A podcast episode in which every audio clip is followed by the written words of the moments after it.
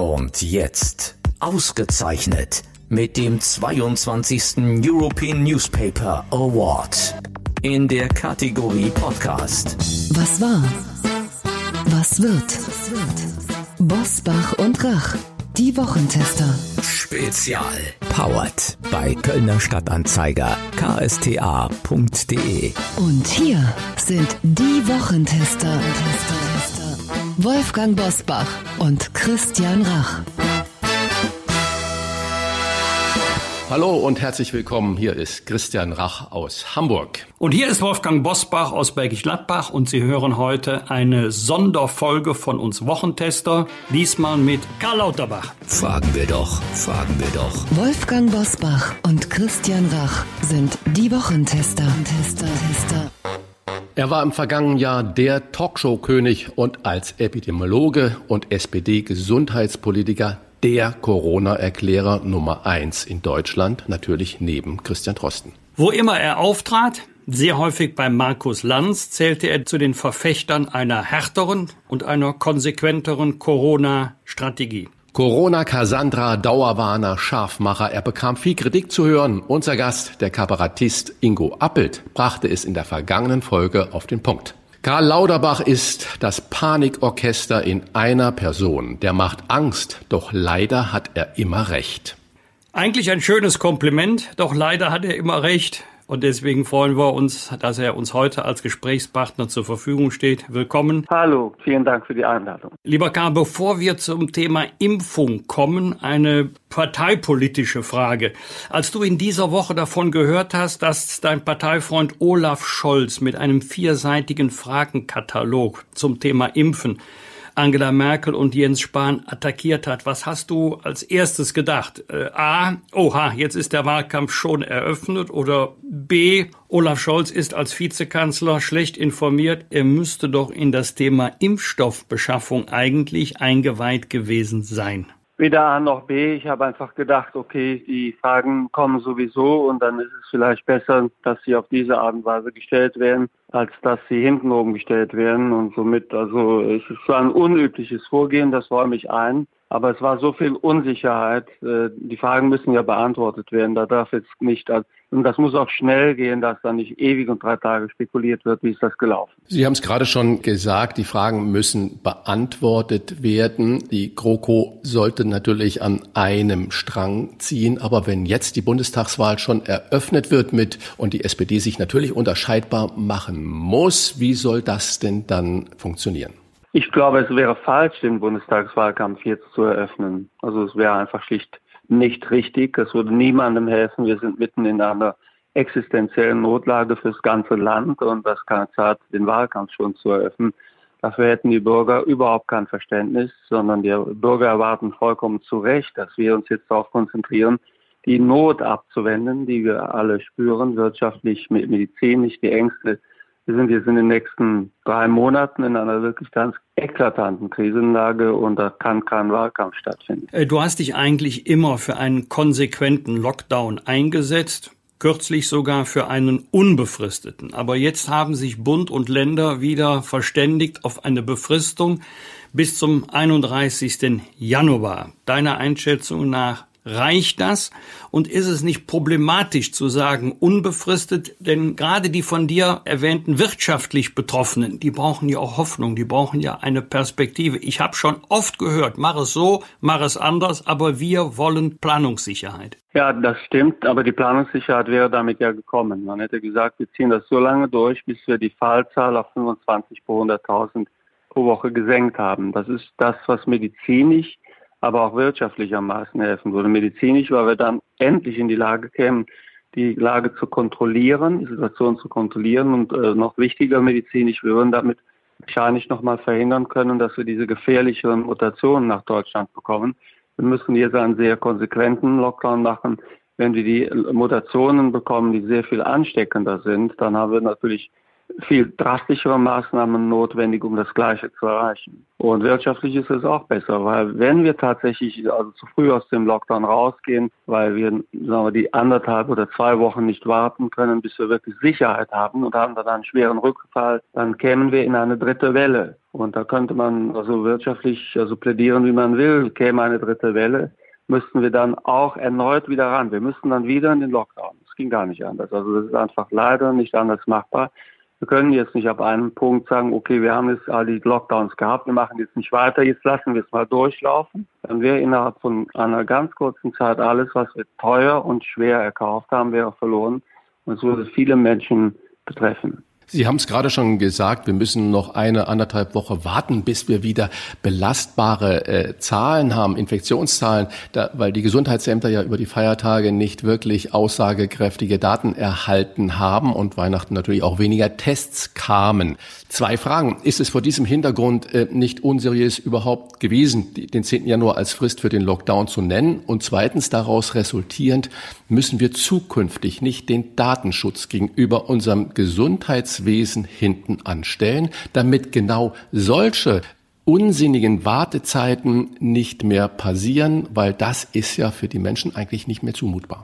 Also zunächst fangen wir mit dem letzten an. Der Datenschutz hat mit der also Verzögerung der Meldung überhaupt nichts zu tun, sondern tatsächlich waren viele Meldeämter und also auch viele Stellen die für das Zusammentragen der Daten zuständig sind, die waren über die Feiertage schlicht nicht besetzt. Somit also das ist also keine einzige Meldung ist am Datenschutz gescheitert, sondern es ist einfach schlicht daran gescheitert, dass die Daten nicht zusammengetragen werden konnten, weil das Personal ebenfalls Weihnachten gefeiert hat und zum Teil auch erschöpft gewesen ist. Wir haben da Probleme, aber es sind keine Datenschutzprobleme. Wir haben keine gute Software und dergleichen. Da wäre einiges zu sagen, aber der Datenschutz ist es nicht. Und zum Zweiten, also den Zehnten zu nennen, das war schon okay, weil man also ja direkt gesagt hat, dass wir dann nun einen Zwischenstand haben und den bewerten werden. Es war somit so, dass also kein Bürger davon ausgehen konnte, dass wir am 10. sagen, okay, also äh, jetzt können wir wieder loslegen. Das war nicht also vorgesehen, genau gesagt, also auf den 5. bezogen. Am 5. der Zwischenstand und am 10. Äh, wäre es dann wieder losgegangen. Davon sind die Bürger nicht ausgegangen. Ich finde es persönlich richtiger, eine Perspektive zu geben, dass das Ziel bekannt ist, als dass ich ständig neue Daten also nennen muss. Ich glaube, dass für die Zielinzidenz, selbst wenn die nicht so streng vorgenommen wird, wie ich das vorschlage, um einen Rückfall zu vermeiden, dass wir die ebenfalls zum Ende dieses Monats nicht erreicht haben. Deswegen gerade die Nachfrage, mit welcher Inzidenz, Zielinzidenz rechnen Sie denn, mit welchen Zahlen Ende Januar? 100 naja, oder 200? Ziel ist ja, das Ziel ist ja, die Zielinzidenz ist ja derzeit 50. Das soll ja bis zum Ende des Monats geschafft werden. Ja, aber du sagst, das ist zu hoch. Ich sage, das ist zu hoch. Ich bin da mit äh, einigen hundert Wissenschaftlern der gleichen Meinung. Also ich kenne ehrlich gesagt kaum einen Epidemiologen oder Virologen, der sagt, 50 geht in Ordnung. Also ob das jetzt Christian Drosten ist, Viola Priesemann, Michael Meyer-Hermann, selbst also Leute, die nicht so sehr vorsichtig sind wie Henrik Streeck, halten 50 für zu hoch. Also ich, wenn ich jetzt einen nennen müsste, der mir einfiele, der sagt 50 reicht, wüsste ich, obwohl ich die Szene gut, gut überblicke, wüsste ich jetzt keinen. Der sagt 50, das ist sicher, das, das reicht. Sondern alle sagen eigentlich, es muss niedriger sein. Und der Wert von 25 ist also innerhalb dieser Gruppe eher noch ein groß, ein hoher Wert. Der Hintergrund ist ganz klar, weil wir haben alle Angst vor einer dritten Welle mit der neuen Mutation. Und daher brauchen wir ein bisschen Abstand.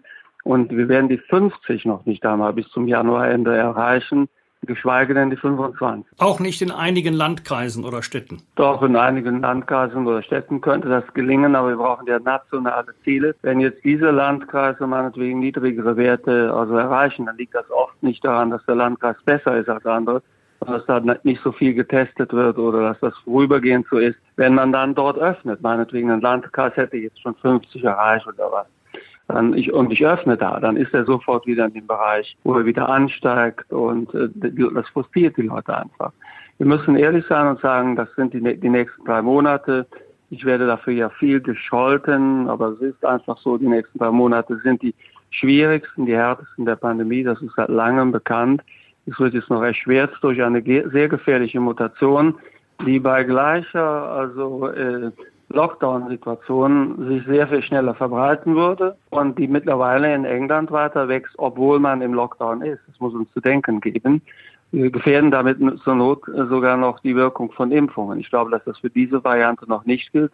Aber haben wir zu viele Mutationen, dann wird auch die Impfwirkung also nachlassen. Eine Frage zu den gerade beschlossenen neuen Regeln. Es darf künftig ungeachtet von familiären und sozialen Bindungen nur noch eine weitere Person zu Hause empfangen werden, treibt das nicht viele Menschen in Isolation mit auch nicht leicht zu kalkulierenden psychischen Folgen. Der gemeinsame Besuch von Oma und Opa mit zwei Personen wird ja dann nicht mehr möglich sein.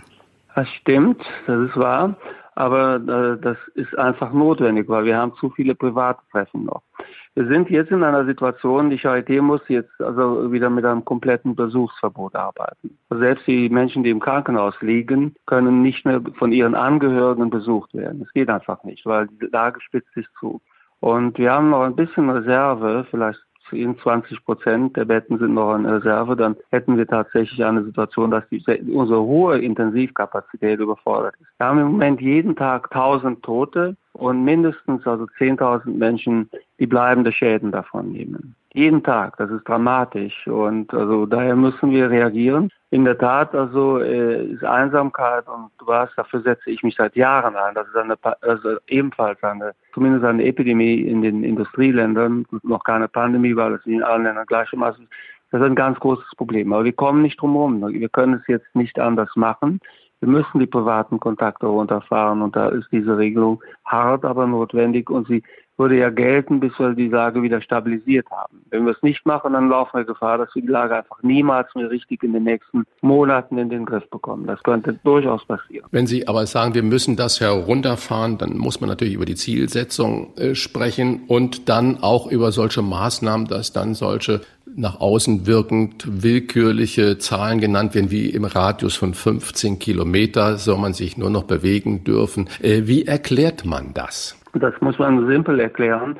Die Übersetzung ist, wir wollen keinen Deutschlandtourismus. Wir wollen nicht, dass die Situation so ist, dass unsere Kinder nicht in die Schule dürfen und gleichzeitig machen andere, die es sich leisten können und glauben, leisten zu müssen, in dieser Zeit einfach schlicht einen Familienurlaub, also und fahren Ski oder also äh, reisen durch Deutschland hin und her. Wir müssen dann ja länger im Shutdown bleiben. Die Menschen sind halt leider nicht bereit gewesen. Wir haben es ja am Wochenende gesehen. Wir waren also im vollen Shutdown und die Skihänge und die Ausflugsziele waren überrannt. Können wir einfach zum jetzigen Zeitpunkt nicht machen. Wenn ich, wie gesagt, ich will jetzt nur noch mal ganz klar sagen, das ist keine Schwarzmalerei, sondern sehen wir auch in anderen Ländern. Es ist noch nicht ausgemacht, noch nicht ausgemacht, ob wir die Fallzahl in den nächsten Monaten tatsächlich noch einmal gedrückt bekommen und 1000 Tote am Tag, konservativ gerechnet 10.000 äh, Menschen pro Tag mit bleibenden Schäden. Das ist nicht vertretbar. Das können wir nicht laufen lassen. Die Hörerinnen und Hörer des Podcasts fragen uns immer wieder, was ist die wissenschaftliche Grundlage für die Reihe von Lockdowns? Also wir meinen jetzt nicht wissenschaftliche Erkenntnis über das Virus und dessen Gefährlichkeit oder Mutationen. Dass es Mutationen gibt, Karl, ist ja auch keine Sensation, ja. wenn wir ein Virus bekämpfen. Das hat es in der Vergangenheit auch gegeben. Welche wissenschaftlichen Erkenntnisse haben wir? Wissen wir eigentlich, was natürlich sehr sinnvoll wäre, wo sich wie viele Menschen infizieren? Ja, dazu gibt es sehr viele Studien. Also zunächst einmal kann man die Maßnahmen in vielen Ländern ja miteinander vergleichen. Die Maßnahmen sind nicht immer einheitlich, also nicht genau gleich, aber man sieht schon durch solche also sogenannte Meta-Analysen, wo ich die Studien also aus vielen Ländern zusammentrage, die Daten aus vielen Ländern zusammentrage und sehe, was hat wo gewirkt. Und dazu gibt es also sehr gute Studien äh, von der Stanford-Universität. Dann gibt es also gibt es verschiedene Methoden auch, wie man das machen kann. Aber sagen wir mal, eine internationale Studienlage gibt es, die zeigt, äh, welche Maßnahmen wie wirken.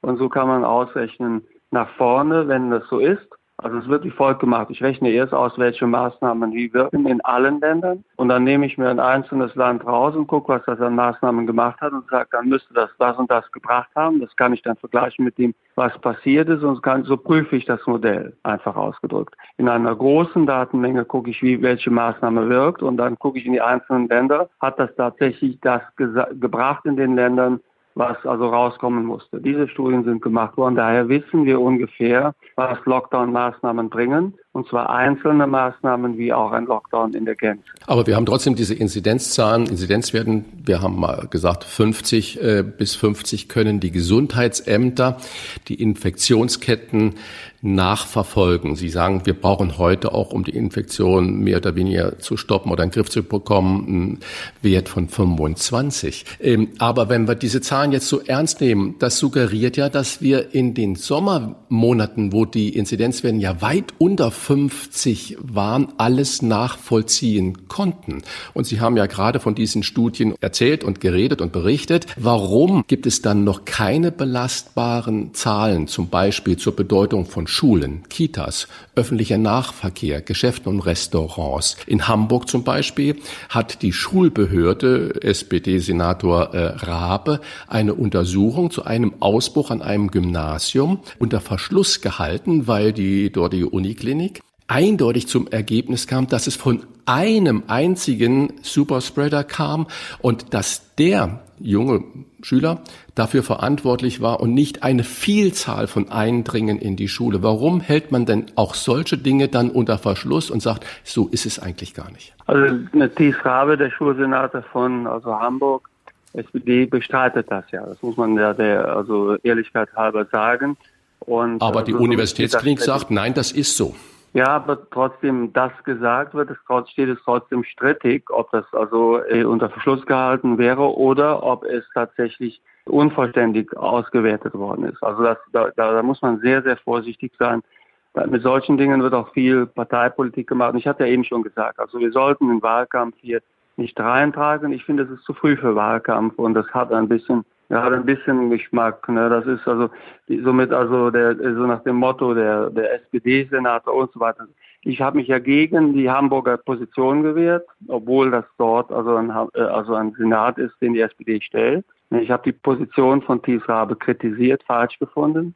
Aber ich wäre vorsichtig mit Unterverschluss und so. Ich bin da relativ nah dran. Das ist äh, steht strittig, es mal so zu sagen. Dennoch, also es ist einfach so, wir haben also bei der Schule haben wir immer das Problem, dass also in Deutschland also zu Recht gekämpft wird, um die Schüler wieder zur Schule zu lassen. Und ich war ja selbst beteiligt an der Entwicklung des sogenannten Wellenbrecher Shutdowns. Damals habe ich selbst noch argumentiert, in der Gruppe, die das beraten hat, auch für, die, für das Bundeskanzleramt, für die Kanzlerin, aber auch für die Ministerpräsidentenkonferenz, dass man die Schulen offen lassen könne, selbst dann, wenn die Betriebe offen bleiben. Damals gab es schon andere Wissenschaftler, wie zum Beispiel Michael Meyer-Hermann vom Helmholtz-Institut in Braunschweig, ein sehr guter Professor, der damit sehr gut auskennt.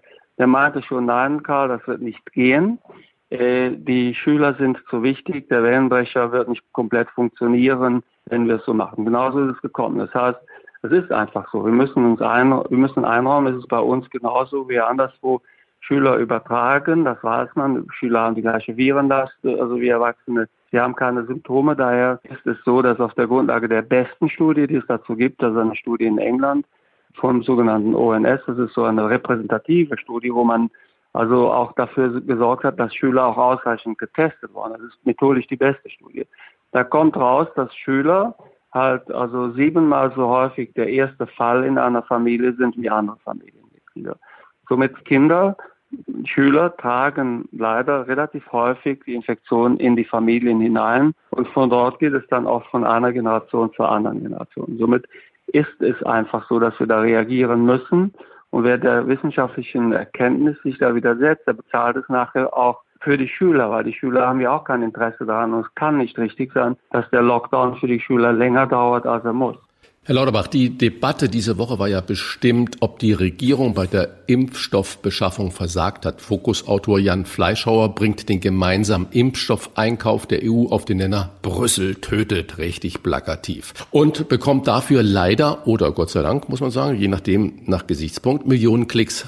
Hand auf Herz wiegt der europäische Gedanke den Nachteil bei der Impfstoffversorgung auf? Hätte Deutschland alleine einkaufen müssen? Und noch letzte Frage persönlich, wie hätten Sie denn, wenn Sie es zu entscheiden hätten, wie hätten Sie entschieden? Also ich hätte auf jeden Fall den Einkauf bei Brüssel platziert, weil also ein Einkauf für alle europäischen Länder, das ist ganz klar, äh, ist hier sinnvoll, stärkt die europäische Idee und hat auch Vorteile. Von daher finde ich, war das richtig und äh, das hat auch, also das ist auch die richtige Entscheidung von Merkel gewesen. Spahn hat sich ja von dieser Entscheidung abgesetzt und hat gesagt, Merkel hätte das entschieden. Er hätte eine andere Allianz bevorzugt. Ich finde, wenn es so war, dann hatte Merkel recht. Also das über Europa zu beschaffen war richtig, muss man klar so sagen. Auch wenn es länger dauert. Das ist, komme ich ja zu dem Punkt. Also was nicht verzeihlich ist, dass also der Einkauf offenbar nicht optimal funktioniert hat. Und zwar also aus sehr simplen Gründen. Es ist mit zu wenig Geld verhandelt worden. Also mit dieser Menge, die man dort zur Verfügung hatte. Zuerst hieß es 2 Milliarden, jetzt stellt sich heraus 2,7 Milliarden. Das ist auf jeden Fall eine Hausnummer zu klein für eine solche Aufgabe. Trump hat für ein viel kleineres Land 12 Milliarden ausgegeben. Und somit konnte dort in den Vereinigten Staaten nicht nur, sagen wir, ein Vorvertrag gemacht werden, der, wo dann die Produktion anläuft, wenn der endgültige Vertrag kommt, sondern dort war die Situation, die es wurde sofort auf Verdacht produziert sodass man genug von jedem Impfstoff hatte, egal welcher also gewinnt. Und das war ja auch der Vorschlag der Ökonomen, weil man darf hier nicht vergessen, alle Impfstoffe, da sind zwar Preisunterschiede, aber sie werden alle eigentlich also gratis angeboten, weil im Vergleich zu den also sonstigen Pandemiekosten kosten Impfstoffe nichts. Auch die zwei Milliarden sind nichts im Vergleich zu den Kosten, also die durch den Lockdown und der ganzen Europäischen Union entstehen. Das, ist, das sind Kosten, die in wenigen Stunden dort entstehen. Zum Zweiten dann haben auch noch nationale also Aspekte eine Rolle gespielt. Französische Impfstoffe sollten beschafft werden, ob da, obwohl dort kein französischer Wirkstoff in der Nähe der also sagen wir mal, Zulassung derzeit ist. Und zum Dritten, äh, man hat dann auch also den Ländern nicht erlaubt, oder es war nicht gewünscht, dass sie sich zusätzlich, wenn Europa bedient ist, wenn es nicht zu Lasten Europas ginge, selbst noch zusätzliche Impfstoffe zu beschaffen. Und das ist natürlich also auch nicht richtig, denn es kann nicht, also sagen wir mal, Deutschland oder anderen also Ländern verboten werden, sich zusätzlichen Impfstoff zu verschaffen, wenn beispielsweise Orban meint, wir hätten jetzt genug Impfstoff besorgt. Das ist also, das kann nicht sein. Das waren die drei Konstruktionsfehler, die muss man einräumen. Trotzdem war der Einkauf über Europa richtig. Aber es muss aufgearbeitet werden. Und Europa ist nicht also zu verteidigen, indem man es über jede Kritik stellt. Das also ich auf Europa für paternalistisch und auch falsch. Das macht, das macht Europa müde. Gerade Europa muss sich auch der Kritik stellen können. Karl, wir haben vorhin über die Inzidenzen gesprochen, also 50 oder 25.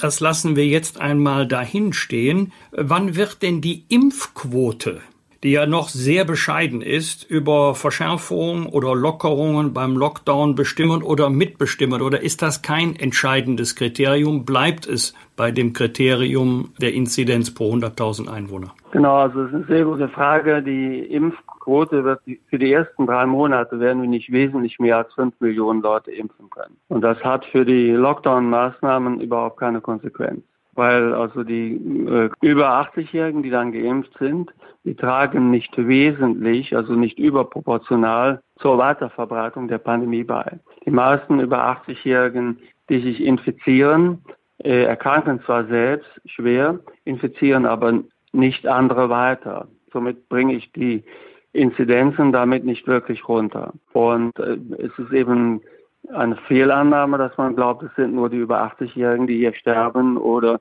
schwer erkranken. Das Durchschnittsalter auf den Intensivstationen, jetzt beispielsweise hier in der Charité, liegt bei etwa 60 Jahren. Und da kämpft man ums Leben quasi der Babyboomer-Generation und ihrer Eltern. Im Wesentlichen kann man sagen, jeder kann gefährdet sein. Besonders gefährdet sind die Babyboomer. Was sehr bedrohlich ist, das möchte ich einfach mal sagen, weil das viel zu wenig Bedeutung in der öffentlichen Debatte hat. Wir wissen also, dass also Corona viele Langzeitfolgen hat und beschädigt auch das Gehirn. Wir müssen davon ausgehen, da wird diese eine weltweite Studie mit 40.000 Menschen gemacht. Wir müssen davon ausgehen, dass also die durchgemachte Corona-Infektion, also auch bei nicht so schwerem Verlauf, das spätere Alzheimer-Risiko deutlich erhöht. Dafür gibt es physiologische Gründe, inflammatorische, also Hintergründe sind da zu beachten. Wir wissen nicht, wie viel das ist, aber wir haben so das Ähnliches auch gesehen nach der Grippewelle. Da hat es auch eine große Zunahme schwerer Denkstörungen später gegeben. Das macht sich bei denjenigen bemerkbar später, die das gehabt haben. Wir haben dafür noch keine Heilung, kann nichts. Daher warne ich auch davor, dass man denkt, okay, wenn wir die Älteren vor dem Tod retten, zum Teil sind die Älteren, die jetzt 85 sind, diejenigen, die am wenigsten verlieren. Viele von diesen Menschen hätten ohne dies bei relativ schon eingeschränkter Lebensqualität nicht mehr so lange gelebt. Die 60, 70-Jährigen, die das bekommen, die leiden möglicherweise ein Leben lang an den Konsequenzen und haben nachher auch noch eine deutlich verkürzte Lebenserwartung, weil die Organschäden, die es ja hier gibt, später das Leben verkürzen. Daher können wir nicht, nur weil wir in den Pflegeeinrichtungen geimpft haben, können wir nicht den Lockdown aufhören. So wird das ja jetzt von einigen populistisch-konservativen Wissenschaftlern der sogenannten Great Barrington Declaration in den USA schon gefordert. Das wäre auf jeden Fall ein großer Fehler. Wenn wir jetzt wissen, dass 90 Prozent der Corona-Toten, Sie haben es ja gerade schon gesagt, älter waren als 70 und sich daraus auch äh, über die Schutz dieser älteren Menschen, Mitbürger, die Impfstrategie ergeben hat muss man dann mit diesen Erkenntnissen, die Sie gerade da ins Feld geführt haben, nicht sagen, dass es doch besser wäre, die Verbreiter zuerst zu impfen, weil die sind ja dafür verantwortlich, dass wir das Ganze nicht in den Griff bekommen. Und wenn diese Verbreiter letztendlich auch mit den Spätfolgen natürlich unglaublich äh, umzugehen haben, dann wäre es doch sinnvoller, die aktive Gruppen, und es gibt ja diese schönen Schaubilder, wo man sieht, in welcher Altersklasse am meisten äh, das Virus verbreitet wird, äh, die zuerst zu impfen und äh, dann und das Pflegepersonal natürlich mit, damit dieser Virus eben nicht in die Heime und in die Pflegeeinrichtungen hineinkommt. Also diese Strategie hat zwei Probleme. Zum einen ist es natürlich klar, dass wir in der westlichen Welt immer zunächst versuchen, Todesfälle zu verhindern und dabei nicht aufs Alter schauen. Somit also, wir würden dann ja den Tod der Eltern in Kauf nehmen, um die Verbreitung in den Griff zu bekommen. Und zum Zweiten, das ist der entscheidende Punkt, wir wissen auch gar nicht, ob die Verbreitung runter, so stark runtergeht durch die Impfung. Wir also wissen, dass die Todesfälle sinken, die schweren Verläufe, aber ob die Impfung tatsächlich äh, also äh, ausreichend vor der Weiterverbreitung schützt oder nicht, das wissen wir gar nicht bisher werden wir bald wissen. Warum laufen denn die Impfungen besonders in Alten- und Pflegeheimen so schleppend an? Wir sind da bei einer Impfquote, die liegt irgendwo zwischen ein und sieben Prozent. Sind das örtliche Besonderheiten oder liegt das an anderen Dingen? Also da gibt es derzeit ein unfassbar unschönes schwarzer Peter hin und her Schiebespiel. Ganz offen gesagt, ich verstehe es auch nicht genau. Es gibt ja Bundesländer, die sind besonders erfolgreich, andere Bundesländer haben große Probleme. Und das muss man einfach miteinander vergleichen, was die einen gut machen und die anderen schlecht. Aber die schnelle Antwort ist, ich weiß es auch nicht genau. Die also Pflegeeinrichtungen müssen natürlich vorbereitet werden. Das ist sehr aufwendig. Da muss also sichergestellt werden, dass auch jeder Formed Consent, also die informierte Zustimmung gegeben hat. Die Organisation der Kühlkette, der sogenannten Reihenräume bei diesem Impfstoff, das ist alles komplex zu organisieren. Es scheint offenbar große Unterschiede zu geben, wie das also zwischen Bundesland und Bundesland gelingt. Und da muss man sich jetzt so schnell wie möglich ohne Anklage zusammenraufen und versuchen, von den Besten zu lernen. Wir sehen, dass es ähnliche Probleme auch in anderen europäischen Ländern gibt. Es hat also wirklich auch sehr viel damit zu tun, dass die Organisation dieser Impfung in Pflegeeinrichtungen sehr schwierig ist. Aber als interessierter Beobachter schüttelt man natürlich ungläubig den Kopf, wenn man hört, dass zum Beispiel in Bayern, und das ist jetzt keine parteipolitische Aussage, dann dieser Impfstoff, der bei minus 70 Grad ja eigentlich gelagert äh, sein soll, in Camping Kühlcontainern transportiert wird. Da schüttelt man nur noch so den Kopf. Äh, aber jetzt Ihre Einschätzung, wann werden wir in Deutschland alle ein Impfangebot haben? Spahn spricht vom Sommer. Vor wenigen Wochen hieß es noch Ende des Jahres. Was wird stimmen? Also was ist genau jetzt das Ziel? Also für welche, also was wäre die Zielmarke? Die Zielmarke wäre, dass sich jeder, der impfwillig ist, meldet bei einer Stelle und einen Termin ja. in einem Impfzentrum abmachen kann. Also ich was bin im da Moment nicht, so, geht. Ja, genau. Ich bin da nicht ganz so optimistisch wie Jens Spahn. Also wir haben, wenn jetzt der dritte Impfstoff noch, wenn jetzt also drei Impfstoffe zugelassen wären, also BioNTech und der Moderna Impfstoff sind in Europa schon zugelassen. Es käme noch der dritte Impfstoff, der Astra-Impfstoff, der also in der FDA zwar nicht in der Zulassung derzeit gut vorankommt, aber sagen wir, es käme noch, da, da hatte ich ja sogar die Notfallzulassung für Deutschland vorgeschlagen, weil wir können nicht weiter warten. Selbst wenn es bei diesen drei Impfstoffen dann bliebe und es käme kein vierter dazu, dann hätten wir nur die Möglichkeit bis zum Sommer 25 bis 30 Millionen Leute zu impfen. Das heißt, dann kämen, kämen wir wirklich in die zweite Jahreshälfte hinein, wo wir dann tatsächlich jedem ein Impfangebot machen können. Man kann aber auch optimistisch daran gehen und kann sagen, es kommt noch also zu mehr Impfstoffen. Und da sind zwei noch im Rennen, die da also äh, dann noch kommen könnten, und zwar CureVac und Johnson Johnson.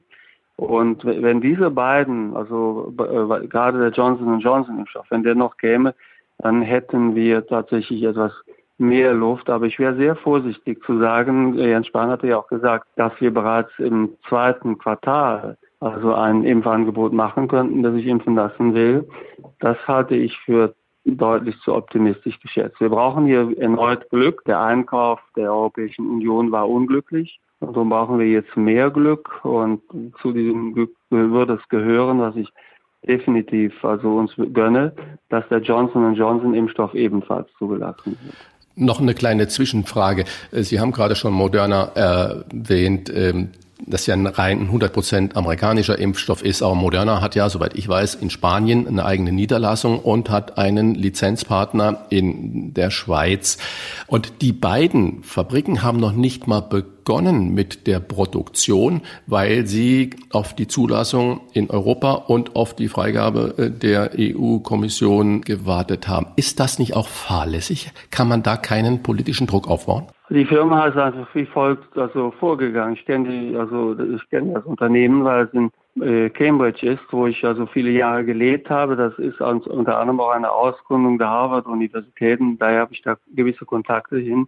Wir haben einfach gesagt, okay, wenn man uns also also abkauft, dann produzieren wir. Wenn wir aber nicht wissen, ob wir je einen Vertrag bekommen, also zum Beispiel haben wir lange Zeit befürchtet, dass alles an BioNTech geht damit die den Konkurrenzimpfstoff haben, dann bauen wir natürlich kein Werk. Und das ist ein Beispiel dafür. In Amerika ist die Produktion lange schon angelaufen dort, weil die haben dort den Vertrag sehr früh bekommen und das Geld bekommen. Und dann muss ich auch produzieren. Das ist bei Impfstoffen so wie bei Möbeln. Es wird nur produziert, was verkauft ist. Und Moderna hat erst am 25.11.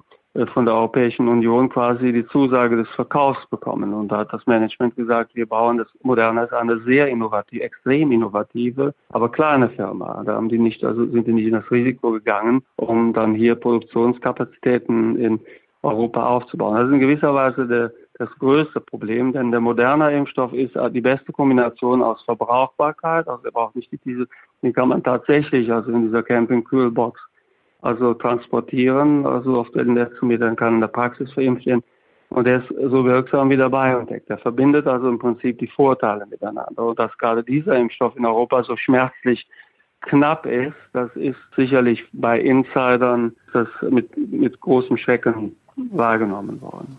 Äh, Karl, gibt es schon, ist ja vorhin erwähnt worden, das Thema Mutation des Virus, äh, wissenschaftliche Erkenntnisse, ob und wenn ja, inwieweit ähm, diese Mutation die Impfstoffe, die wir jetzt kennen, wirkungslos oder wirkungsärmer machen könnten? Davon ist nicht auszugehen. Es ist davon auszugehen, dass die jetzigen Impfstoffe für die jetzigen Mutationen komplett wirken. Wenn ich jetzt sehe, wie viel Probleme wir haben mit der Beschaffung und dass es ja da auch große um Wirtschaftlichkeit dieser ganzen Firmen geht.